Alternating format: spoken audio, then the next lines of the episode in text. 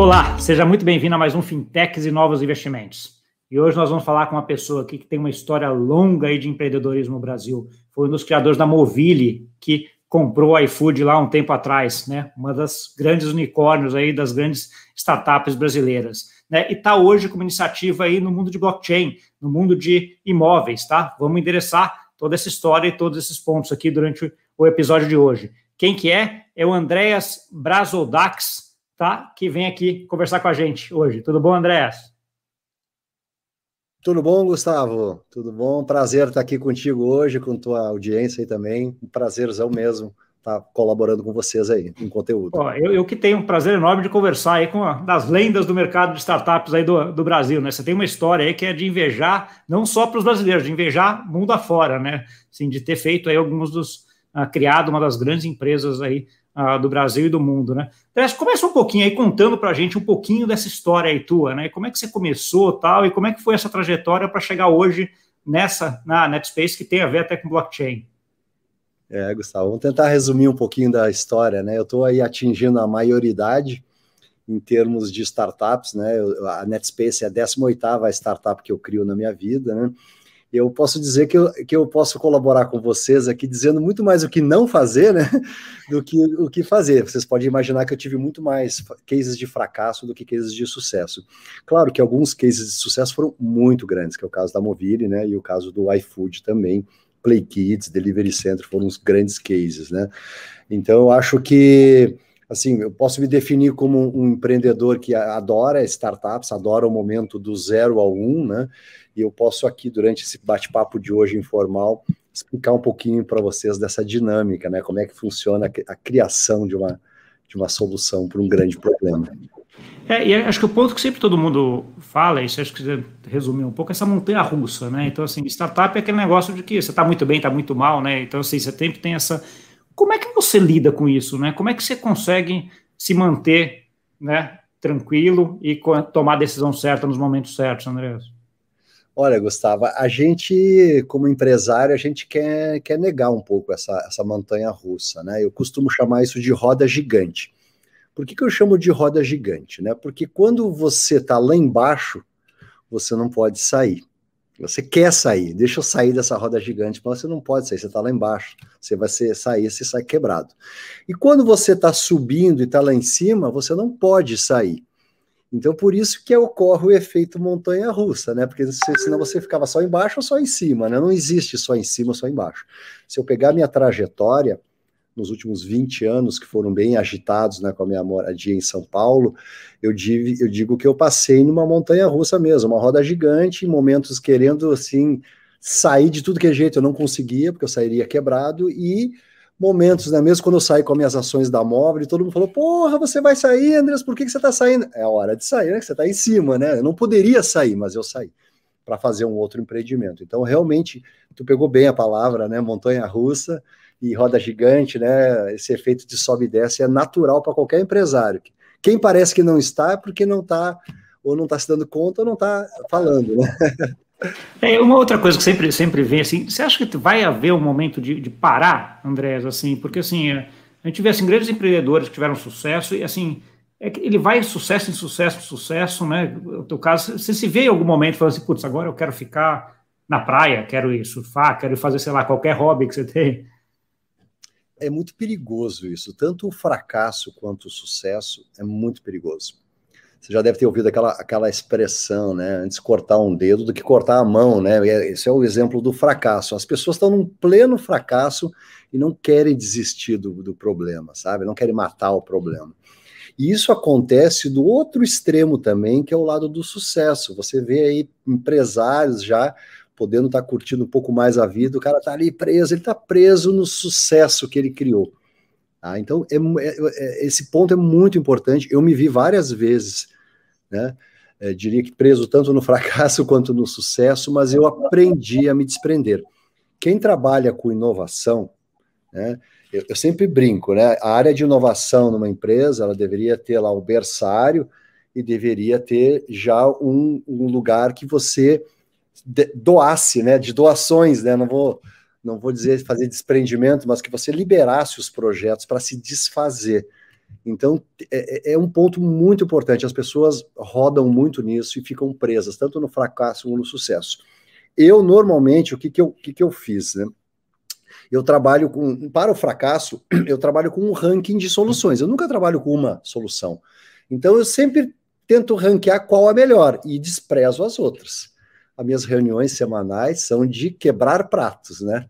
tirando o trocadilho do grego aqui, né? Mas é, eu faço reuniões de o que, que prato que vai cair, porque as pessoas falam, qual vou ficar segurando todos os pratos? Não, qual que você não vai fazer? Então, isso é de se desfazer das coisas que estão dando erradas, tá? E para a parte de, de, de sucesso, o segredo é você conseguir entregar a sua criação, a sua inovação para o próximo time, aquele time que vai dar seguimento, né? Porque senão você fica realmente preso e a empresa não vai para frente, né? Então é, é, é, um ponto bem importante que tem que ser transposto realmente, Gustavo. É, não, e é uma dificuldade grande, né? Aquela ideia de você aprender e repassar esse aprendizado e, eventualmente, como a gente fala, até desaprender alguma coisa, né? Assim, aquela coisa que você está fazendo ali, aquele prato que está rodando, foi, cara, isso aqui eu não deixa desaprender, deixa o prato cair, que nem pegou o exemplo que você, que você deu, que a gente ouve bastante startup, mas é um, é um negócio que, é, que não é tão, tão fácil, né? Assim, é não só fácil, como é muito doloroso no, no caminho. Essa dor vai ficando menor durante o tempo, André? Hoje você acha que você faz isso melhor e dói mais? É mais, é mais fácil isso do que era 15 anos atrás, por exemplo? Esses dias eu fiz, eu falei uma expressão que depois até fiquei chocado comigo mesmo, né? O legal é quando você perde o controle da sua operação. Quer dizer que tem outra pessoa está assumindo. Então, eu, quando crio novas operações, eu estou preparado para ter gente mandando na empresa, porque o que, que acontece com, com grandes inovações? Né? A inovação ela é movida por paixão. Vou traduzir num termo mais técnico aqui, vou chamar de ownership, né? ou seja, propriedade. Ah, é meu, esse filho é meu, esse filhote é meu. Então, a paixão, ela tanto possibilita e, e traz essa, essa, essa força né, que todo mundo tem, os apaixonados pela criação, mas ela também é o que mata os projetos, porque você continua apaixonado não entrega para as outras pessoas. Então, eu diria que hoje me dói muito menos quando eu faço desprendimento da ideia. Eu faço até uma brincadeira com isso, né? Quando a gente lança uma startup nova, uma operação, eu falo: quando será que a gente vai se desprender? Vai demorar dois anos, né? No caso do Delivery Center, eu, eu, eu falei que seria em 4, 5 anos. Em dois anos, a operação já estava em 50 cidades. Já não era mais para mim estar tá fazendo inovação lá dentro. Então, o desprendimento ocorreu no segundo ano. Né? Na NetSpace, eu não sei o que, que vai acontecer. A gente recém montou a operação fazem 100 dias, né? Estamos no dia 105, na verdade. E o que, que, vai acontecer? Eu não sei se vai, se esse, esse desprendimento vai ocorrer daqui a um ano, dois ou três, mas a gente está preparado desde o dia 1. Um.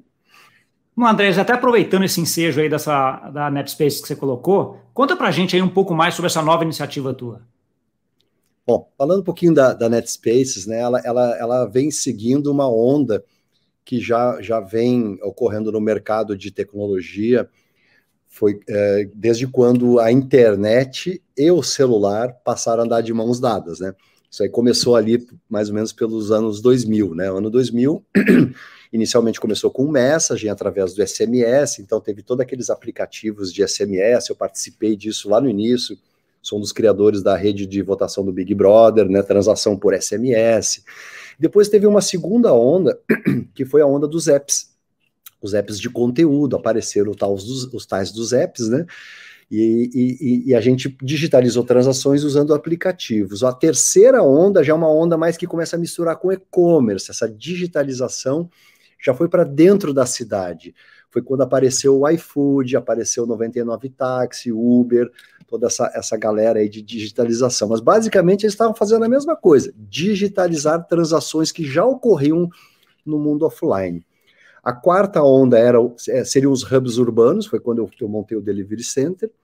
E aí a gente estava lá surfando a onda do Delivery Center e de repente veio a, a, a, o ano da digitalização, né, que foi 2020, por conta, impulsionado por causa da pandemia, e a gente notou que tinham três grandes players do mercado que estavam fora dessa onda. Não é que, não é que estavam fora, não, não estavam muito contentes com, com essa digitalização, né, que eram os, os bancos, que não queriam virar fintech, né, uh, os donos do real estate, né, do, dos, as propriedades do mundo, né, que não precisavam ser digitalizados, já estavam muito bem com as propriedades, e os governos, que estavam preocupados com a digitalização, dizendo como é que eu vou controlar esse negócio? Então, esses três caras, eles estavam fora da, da revolução, vamos falar assim. Não que estavam fora, não estavam impulsionando. Só que, só que a, a, a, pandemia e o ano digital, que foi o ano mais. O ano 2020 foi o ano mais digital das nossas vidas, né? Não teve como ficar de fora. E aí surgiu essa, essa nova onda né, de fintechs, proptechs e legal techs. Nós escolhemos um problema grande para resolver, que é o problema das proptechs, que é são das propriedades. Ótimo, e aí já vai ter vários pontos aqui na minha cabeça que já está ficando cheio de dúvida.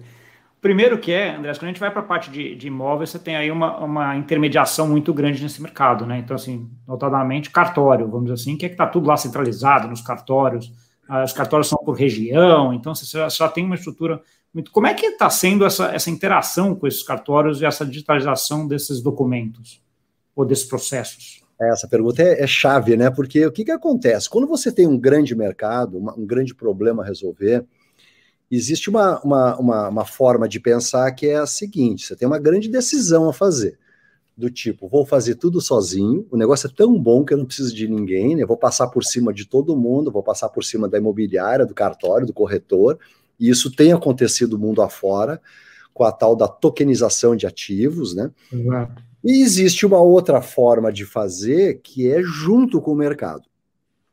Como eu tenho aí 18 iniciativas que eu já fiz da minha vida, né? Várias vezes eu tentei fazer coisas sozinhas, eh, sozinhos, né? E, e, e, e a maioria das vezes deu errado. Então eu tive que tomar uma decisão. Olha, vamos fazer pelo, pela segunda opção, que é a opção de fazer junto com o mercado. Então, nós estamos fazendo, eu já vou explicar como, a digitalização das propriedades, usando a regulamentação atual do Brasil, usando o sistema de cartórios, tabelionatos e registro de imóveis como a base de tudo para poder criar uma camada digital em cima disso e não tirar essa camada não digital, como algumas Entendi algumas soluções apareceram pelo mundo, né? Então, é uma coisa bem controlada, feita em cima da lei, né, para que todo mundo continue convivendo. E outra, o corretor faz parte do processo, ele tem que continuar, mesmo que seja digital, ele tem que continuar no processo, ele tem que se modernizar, mas ele não pode ser excluído do processo, muito menos a imobiliária.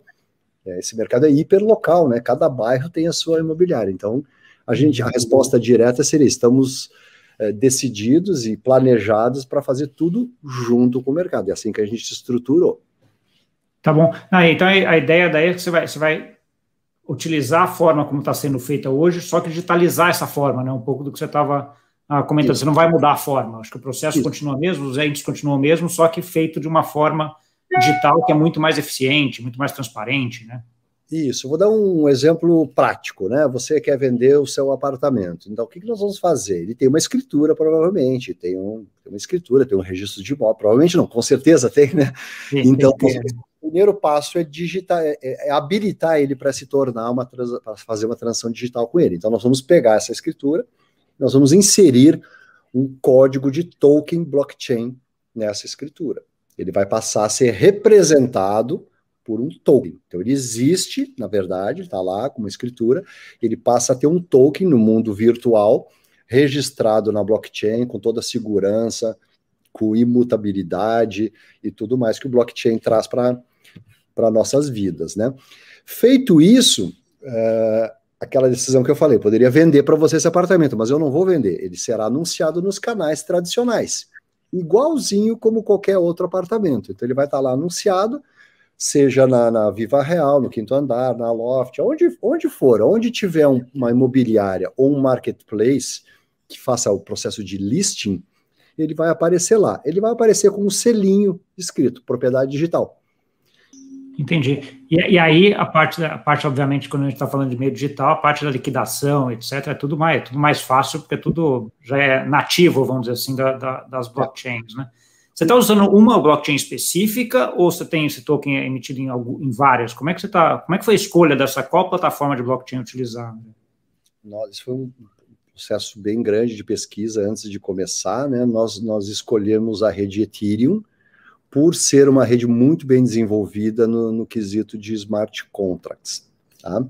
E a gente também escolheu dentro da rede Ethereum o padrão ERC 1155 porque ele, no futuro, ele, ele, ele, ele, ele nos possibilita ter muita flexibilidade com fracionamento de propriedades, tá? E, e controlar tudo que tem que ser controlado com fracionamento. A gente ainda não está fracionando, mas ele, a, a, a plataforma está preparada para isso. Tá? E aí, fracionamento de, de, todos os lados, né? Porque você pode ter, assim, um apartamento que hoje é de uma pessoa, é difícil você conseguir dividir, você pode dividir em mil pessoas aquele apartamento e alugá-los e cada um ganhar um mil avos daquele aluguel. Essa é a ideia. Essa é a ideia completa, né? Isso tem que ser feito por etapas, né, de forma controlada dentro da legislação, para que se evite que, que os nossos clientes ou os nossos parceiros façam disso um processo de tipo um derivativo imobiliário. A gente não quer isso. Nós não estamos trabalhando com a tokenização de ativos, e sim com a propriedade digital, usando os tokens da rede blockchain Ethereum.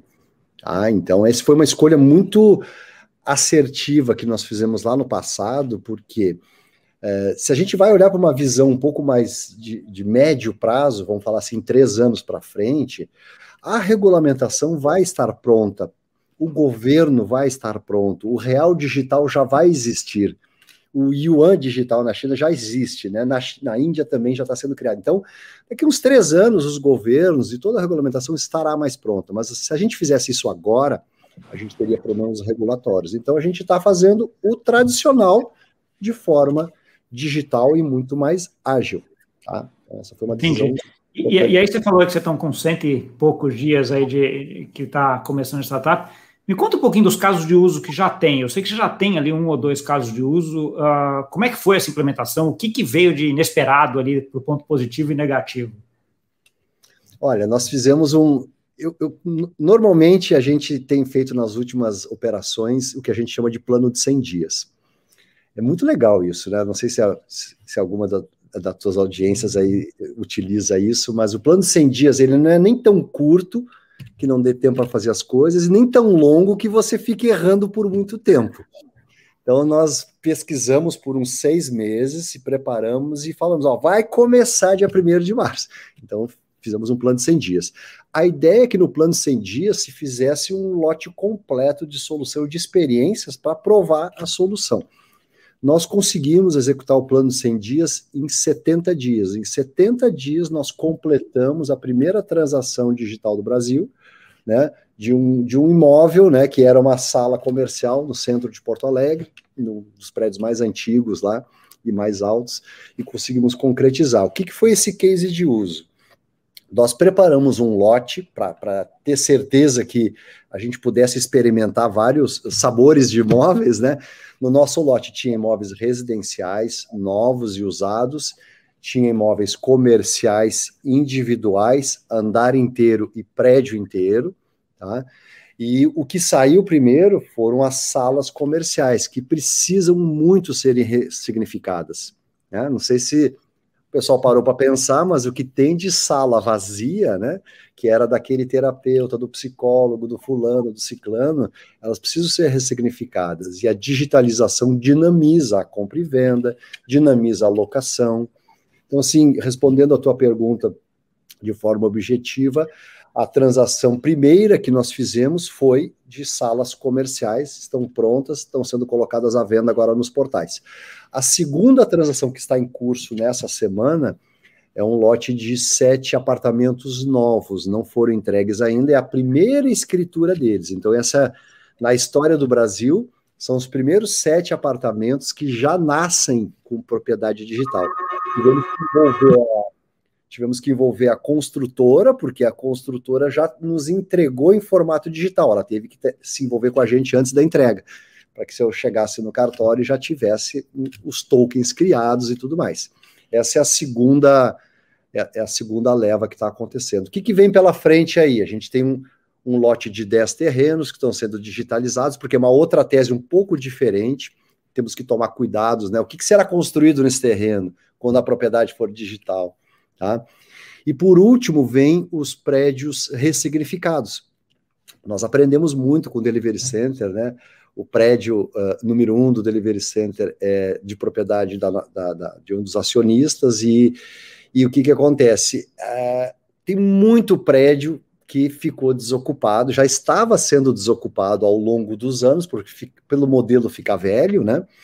E, e, e, de repente, na pandemia, simplesmente esvaziou total. Então, a gente tá, tem uma tese aqui que é precisamos ressignificar o mobiliário urbano das cidades. A Netspace sabe fazer isso, já fez lá para o Delivery Center, né?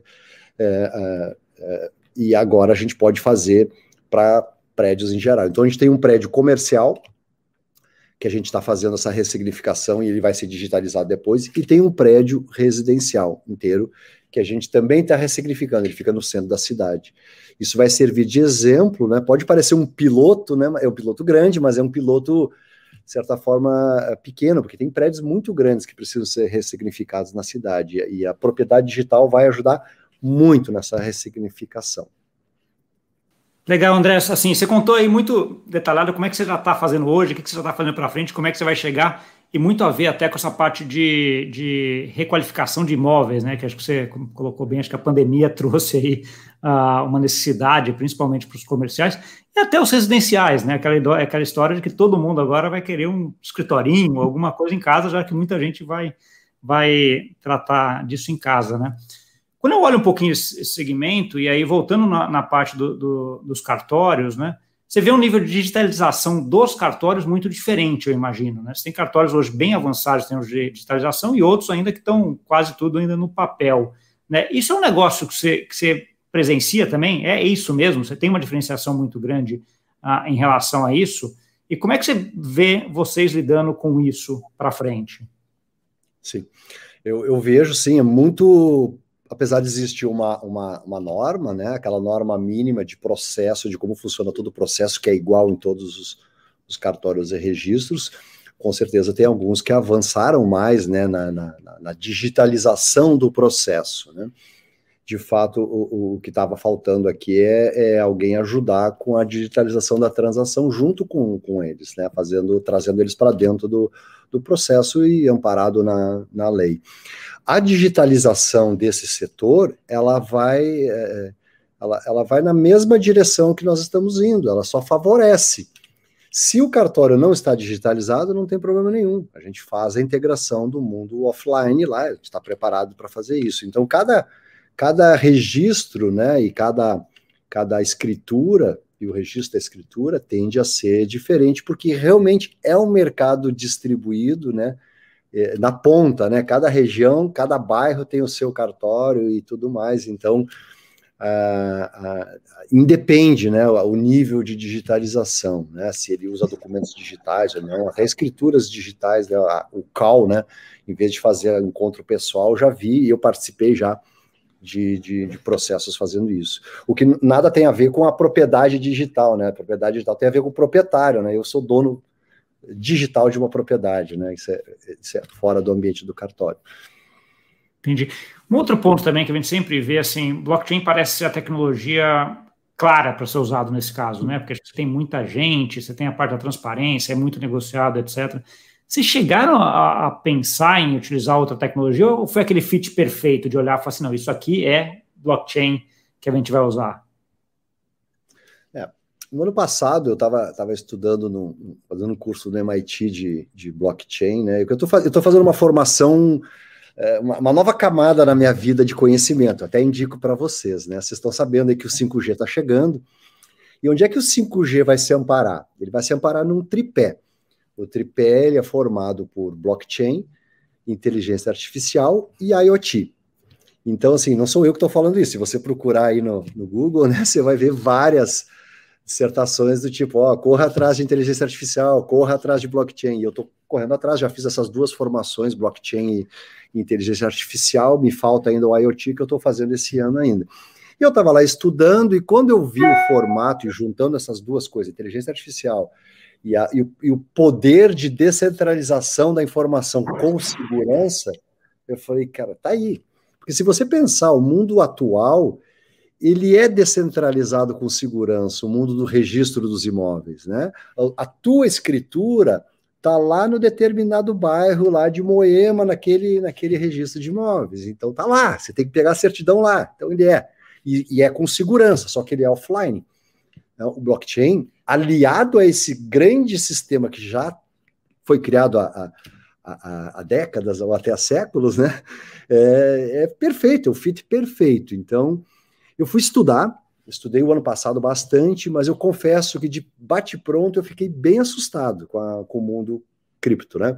Porque ele é um mundo meio sem fronteiras, né? Como, como pode descentralizar? Não existe um poder concentrador é, existem muitas pessoas que já vão lá para o final e dizem: não, para aí só um pouquinho, não existe fronteira, já vou criar um negócio que é o mundo inteiro. Bom, mas para aí, e as leis do Brasil? Como é que funciona? E as leis lá do outro lugar? Então, eu, eu tive que. A, a, minha, a minha. Como eu coloquei os, os primeiros imóveis, a minha a obrigatoriedade que eu coloquei para o time é o seguinte: amparado 100% na lei, com fronteiras, respeitando tudo que existe, porque assim a gente vai dar certo, porque o público de real estate é super conservador. Ele está ali, ele tem dinheiro aplicado num maior risco, mas ele está no tijolo porque ele quer, ele quer acordar daqui a 30 anos né, e ter a, a propriedade dele. Então, é, o fit foi perfeito, tá, mas eu tive, nós tivemos que fazer várias adaptações. Vou te dar um exemplo aqui. O blockchain ele é instantâneo quase, né? Claro, ele demora alguns minutos para fazer a mineração das hashes lá, mas eu comparando com a transação de real estate que demora 60 dias, é. falando de dois minutos, dois a dez minutos, né? Então a gente teve que botar uma trava. Nós botamos duas travas no blockchain. Nós botamos uma trava do mediador, que é o corretor, né? Então a gente, por isso que a gente inclui o corretor, o corretor para, opa, para tudo, né? O Andreas está vendendo para o Gustavo. O que, que é isso? E nós botamos uma segunda trava que, mesmo que o Andreas queira vender e o corretor do Gustavo autorize o Gustavo queira, ainda precisa de duas testemunhas, como no mundo real. Porque isso dá uma satisfação para quem é proprietário digital que nada ocorre, no caso, sem a minha mãe e a minha irmã assinarem, porque elas são minhas testemunhas digitais. Esse é um exemplo ótimo, assim, porque eu sempre, quando eu dou, dou aula sobre cripto e tudo, eh, eu sempre comento assim que essa parte cripto, blockchain, ela é uma tecnologia global, que ela não tem fronteiras, né? E tudo que é regulação, moeda, etc., ela está, de certa forma, associado a uma área geográfica, né? Ou uma sociedade. Então, assim, como é que você faz, que é um pouco do que você está explicando, né? Como é que você ajusta? Ó, daria para fazer assim no blockchain? Dá, mas, pá, mas a sociedade, a forma como funciona, não é assim. Então, ajusta o blockchain aqui para colocar, pelo menos por enquanto, né? Mais para frente, quando já tiver mais, aí talvez você consiga usar a tecnologia no seu, no full, né? No tudo que você está colocando ali. Exatamente. Quando o real, o real tá, o real digital tá aí, né? Já está a caminho, né? Assim como o yuan digital, né? Eu, as moedas digitais CBDC estão vindo, né? Então é bem natural que vai haver os tributos sobre os criptos digitais e o mercado vai estar preparado, e aí o próprio governo vai querer que você se abra e diga assim: pô, vende isso aqui, gera imposto aqui, vendendo um imóvel para um estrangeiro, não tem problema nenhum, desde que eu esteja bem tranquilo e controlando isso, vamos, Vamos fazer. É, isso, isso, isso tocou num, num, ponto interessante, que assim, quando a gente vai, eu estou fazendo doutoramento, doutorado aqui, né, sobre, sobre o tema de blockchain, stablecoins, especificamente, ou moeda digital aí. É, e você vê exatamente isso, que você vê que muita coisa já está digitalizada, e você está aqui digitalizando um processo dentro do mercado imobiliário, mas a moeda ou meio de pagamento ainda não está totalmente digitalizado, né? Então, assim, o Brasil já tem aí pagamento instantâneo, com Pix, etc. Mas você vai, por exemplo, para os Estados Unidos, o FedNow, que é o pagamento instantâneo americano, é previsto para 2024 só. Né? Então, assim, você tem ainda o mercado financeiro em algumas grandes praças ainda muito atrasado, e aí correndo atrás aí dessa, dessa digitalização ah, da moeda, porque à medida que esses processos, nem você está comentando aí, do, colocando aí, se digitalize, você vai precisar de um meio de liquidação também, numa moeda de liquidação que vai ter, se tiver digital, ótimo, porque ela já pluga, e aí em vez de 10, 15 minutos, você vai fazer tudo em segundos, né? Então, assim, mas a moeda não está ainda, então aí você tem que dar essa, esse ajuste que nem você comentou, né, André? Eu, eu, já vi isso, Gustavo, eu já vi isso acontecer várias vezes. É uma brincadeira que eu faço que é, que é a seguinte: quem está muito à frente, numa próxima onda, acaba ficando para trás. Por quê? É porque você se desenvolveu muito, né? Então, esses dias me perguntaram, mas Andreas, por que, que os Estados Unidos não é o líder do blockchain? Não é o líder da internet móvel, né? Por que, que estourou esse negócio na China, na Índia, até o Brasil, né? Porque porque eles estavam muito na frente, né? Então, os Estados Unidos tinha computador para todo mundo, para que mobile, né? E na China que ninguém tinha computador. Então, a China pulou direto para o mobile. Se eu, se eu falar da área de fintech na China, a China não, não teve a onda do cheque. Não teve, nunca teve cheque na China, não tinha onda do cartão de crédito na China. Então ela pulou o cheque, pulou o, o, o, o cartão de crédito e foi direto para o QR Code. Por isso que o QR Code é natural lá e vai direto para o Yuan digital. Entendeu? Então, porque a China estava atrás em algum momento, né? Ela foi lá e pum, deu um pulo lá na frente. Então, você vê semana passada, né? El Salvador anunciando Bitcoin como moeda paralela lá, legalizada, né? Então, por quê? Porque a economia de El Salvador estava muito atrás. Você não vai ver isso acontecendo nos Estados Unidos. Então, vai ser muito legal essas, esses próximos anos, onde você vê nações que estavam muito na frente, né? Sendo equiparadas com nações que estavam lá atrás, né? Então, os criptos vêm de nações que não estão tão bem desenvolvidas, né? chega uma hora que a nação que está bem desenvolvida vai dizer, poxa, chegou a hora, eu vou ter que entrar nesse negócio. Também, né? Eu concordo, e, vendo assim, e você vendo os reguladores, né, bancos centrais aí inovando, que nem estão inovando, né, então assim, governos inovando, ah, é muito bom, né, porque sempre a gente teve essa ideia de inovação, de coisa de testar, de fazer MVP, como se fosse uma coisa de empresas pequenas, de startups, etc. Agora você já tem governos fazendo isso, né? bancos centrais fazendo isso, né? É um movimento claramente muito, muito legal aí, né, André? É. André, uh, eu tenho mais ou menos aqui um tempo que é para a gente ficar, a gente já está ali uh, nele. Uh, eu queria que você desse agora, acho que duas, duas coisas. Uma, uma mensagem aí para quem está entrando nesse mundo de blockchain, ou para quem está entrando nesse mundo de startup, para quem está querendo empreender, né? Qual que é a tua mensagem aí do, do alto, essa tua experiência enorme aí que você teve? E um outro aí, onde que as pessoas que queiram saber mais sobre a, a Netspace, ou queiram comunicar, queiram falar com você, onde que eles te encontram? Onde que eles encontram a Netspace? Legal.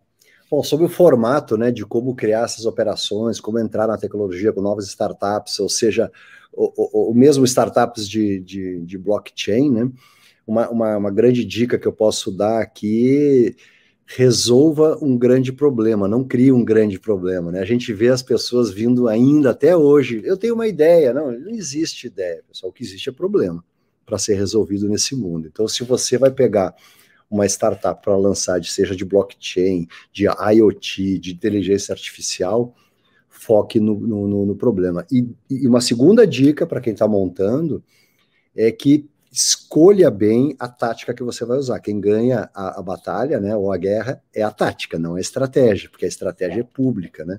Então, dentro da tática, escolha bem se você vai trabalhar sozinho, se você vai montar um modelo que agregue o mercado e, e, e tudo mais. Referente a, a, a NetSpaces, a gente tem o nosso domínio netspaces.org e também tem o propriedade.digital. Netspace.org tem todo o compliance da empresa, todos os documentos, uh, os índices das lives e tudo mais, ali vocês podem encontrar, né? E claro, quem for proprietário digital, nós vamos nos encontrar no wallet.netspace.org, mas esse, esse é fechado, só para quem é proprietário digital. tá ótimo.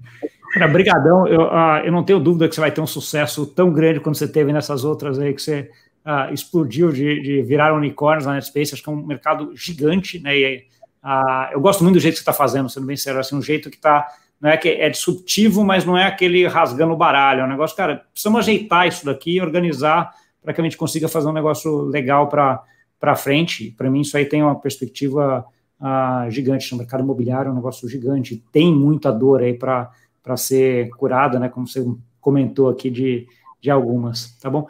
Obrigado é. pela conversa aqui, por trazer essa experiência uh, ah, para a gente. Uh, muito feliz e muito sucesso. Obrigado, Gustavo. Obrigado, pessoal. Tchau, tchau. Estamos aí. É, e para você que nos viu, não esquece de deixar o like, compartilhar com aquele amigo e amiga aí que gosta desse assunto. Muita informação, muito conteúdo muita iniciativa aqui de alguém que colocou a mão na massa e coloca a mão na massa e vai fazer uma coisa aí muito legal e utilizando blockchain agora, tá bom? Muito obrigado aí e até semana que vem. Tchau, tchau.